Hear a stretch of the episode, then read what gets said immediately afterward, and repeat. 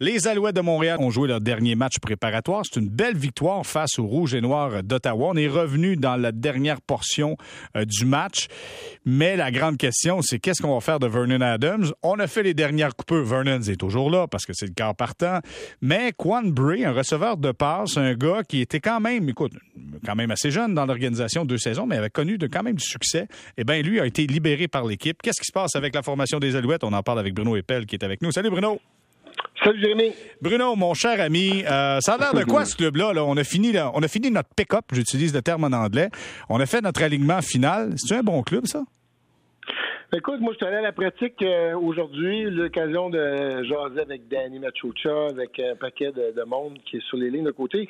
Puis j'ai surtout eu l'occasion de regarder la pratique. Puis quand tu te mets à regarder position par position, je suis obligé de te dire qu'on a un bon club. C'est, évident qu'il y a du talent. je te dirais que ça ajoute de la pression à Carrie Jones et à Vernon Adams de faire produire cette équipe-là parce que quand tu, tu regardes l'ensemble, la position de receveur de passe, euh, euh, si tu es capable de retrancher un gars comme Quan Bray, ça veut dire que tu es très talentueux à la position de receveur de passe. La ligne offensive, on le sait, on a perdu Tony Washington, mais sinon, tout le monde est de retour. C'est une ligne qui était quand même solide l'an passé. Le porteur de ballon, ben, c'est le meilleur de la ligue, William Standback. Manque un peu de profondeur derrière lui, mais sinon, c'est très bien cette position-là. Euh, et là, tu tombes dans la défensive dans laquelle j'ai aucune inquiétude. Moi, je pense qu'on va avoir encore une ligne défensive qui va dominer, euh, qui va réaliser beaucoup de sacs, qui va faire beaucoup de jeux la position de secondaire, on sait pas, euh, on sait pas à menuit. Euh, Patrick Levels est parti, mais je te dirais que Pickett, à mon avis, va être un très bon remplaçant.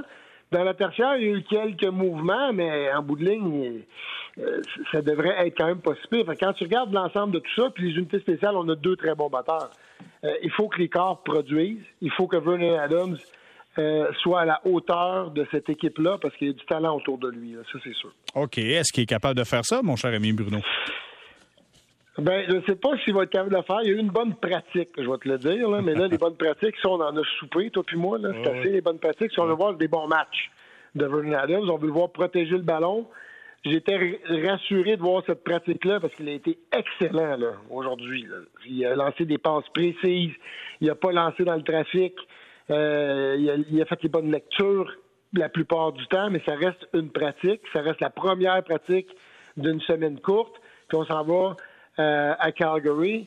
Et là, euh, ce bonhomme-là a beaucoup de pression. Parce que de l'autre côté, ben pas de l'autre côté, mais derrière lui, il y a un gars qui s'appelle Trevor Harris, qui lui aussi fait très bien. Puis euh, on a beau lui donner des votes de confiance à Vernon Adams, il aurait pu faciliter la tâche à ses entraîneurs. Là. Il aurait pu faciliter la, tâche à Carrie Jones dans, après le match dans la conférence de presse en connaissant un match à la hauteur de son talent. Il l'a pas fait. Puis là, malheureusement, ben tout est en train de me poser ces questions-là, puis tout le monde pose ces questions-là au, à l'entraîneur-chef des Alouettes, puis tout le monde pose ces questions-là à Vernon Adams, puis ça ajoute beaucoup de pression sur lui. OK. Moi, je veux savoir une chose. Euh, tu étais à l'entraînement aujourd'hui. Est-ce que William Sandbach était là? William Sandbach était là. Il était en pleine forme de ce que je voyais. Il avait même réalisé une course à un certain moment donné là, où j'ai vu une explosion. Puis, tu sais, on le connaît, c'était un gros bonhomme, mais extrêmement rapide une fois parti. Il a été comme ça.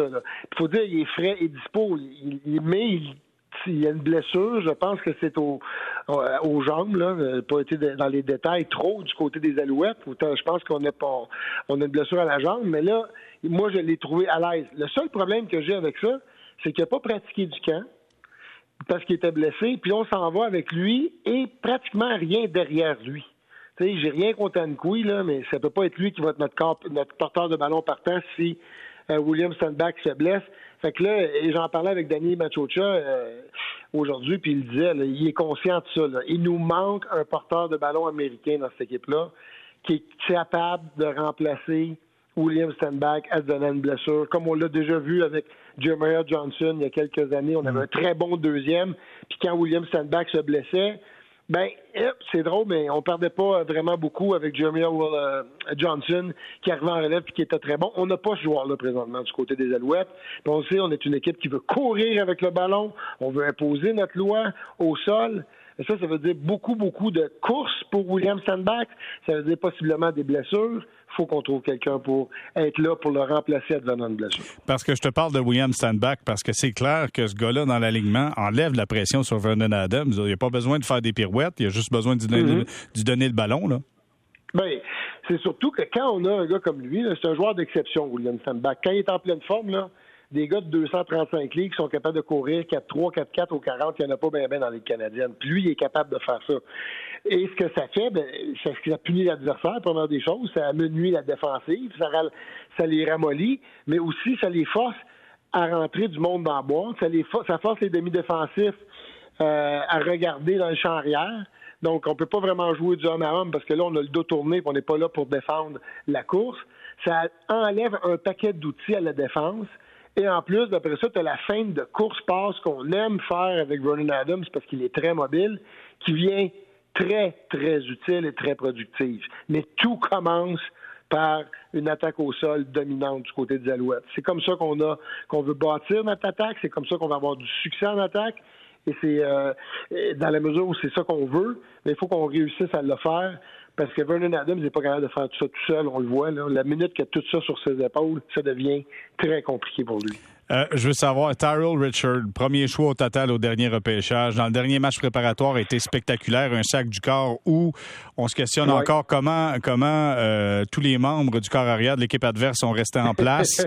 euh, ce gars-là, euh, je suis convaincu que tout le monde a vu les séquences sur vidéo. Euh, pourra pas nécessairement surprendre comme ça le corps arrière à chaque fois. On va l'attendre de pied ferme du côté des Stampeders de Calgary. Oui, puis tu sais, en ce moment, je pense que Tyler Richard, parce qu'il a manqué une bonne partie du camp d'entraînement, là, Tyler Richard ne sera pas le partant. C'est Trey Watson qui va être secondaire intérieur. Mais quand je parlais avec Danny aujourd'hui, j'ai comme fait cette remarque-là. Je dis, il est peut-être pas prêt cette année, mais euh, tu sais, dans le futur, c'est évident que ce gars-là va être un partant pour les Alouettes. Il a dit, je suis pas nécessairement d'accord avec toi, il pourrait être un partant même cette année. Fait que ce sera peut-être pas lors du match contre les Stampeders, mais je pense que d'ici la fin de l'année, à un certain moment donné, on va voir euh, Tyler Richard avoir un départ parce qu'il est très, très bon, très, très athlétique. Tu l'as vu, tu l'as dit toi-même. Là. En plus, il est physique. Mais en attendant, moi, j'ai hâte de voir sur les unités spéciales parce qu'il avait été avec Syracuse le joueur par excellence sur les unités spéciales dans cette équipe-là. Fait que lui, là, c'est un gars qui est capable, même s'il n'est pas partant pour les Alouettes contre les Stampeders, regardez-les bien, numéro 42, lorsqu'il va descendre sur un botté d'envoi, sur un botté de euh, bloqué sur un botté de dégagement ou sur une couverture, c'est un gars qui va faire des jeux, c'est garanti. Je veux savoir, est-ce que, là, je me, suis pratiqué à prononcer son nom, est-ce que Brock Gowenlock s'est acheté du temps. s'est acheté du temps en saison régulière suite à ses trois euh, sacs du corps dans le dernier match préparatoire? C'est plus qu'acheter du temps. Euh, honnêtement, ça aussi, j'en ai parlé avec euh, Danny Machocha de ce bonhomme-là. C'est un peu la surprise du camp. Là. Comment il s'appelle, Bruno, euh, déjà? C'est quoi son nom? Grandlock. À ta minute, je suis en train de le chercher. Brock encore, Go and Lock. Go and Lock. Go and Lock. Hey, pour apprendre son nom. Parce que ce gars-là, il a été rien de moins que le joueur par excellence dans l'ouest du pays, là, défensivement, l'an passé.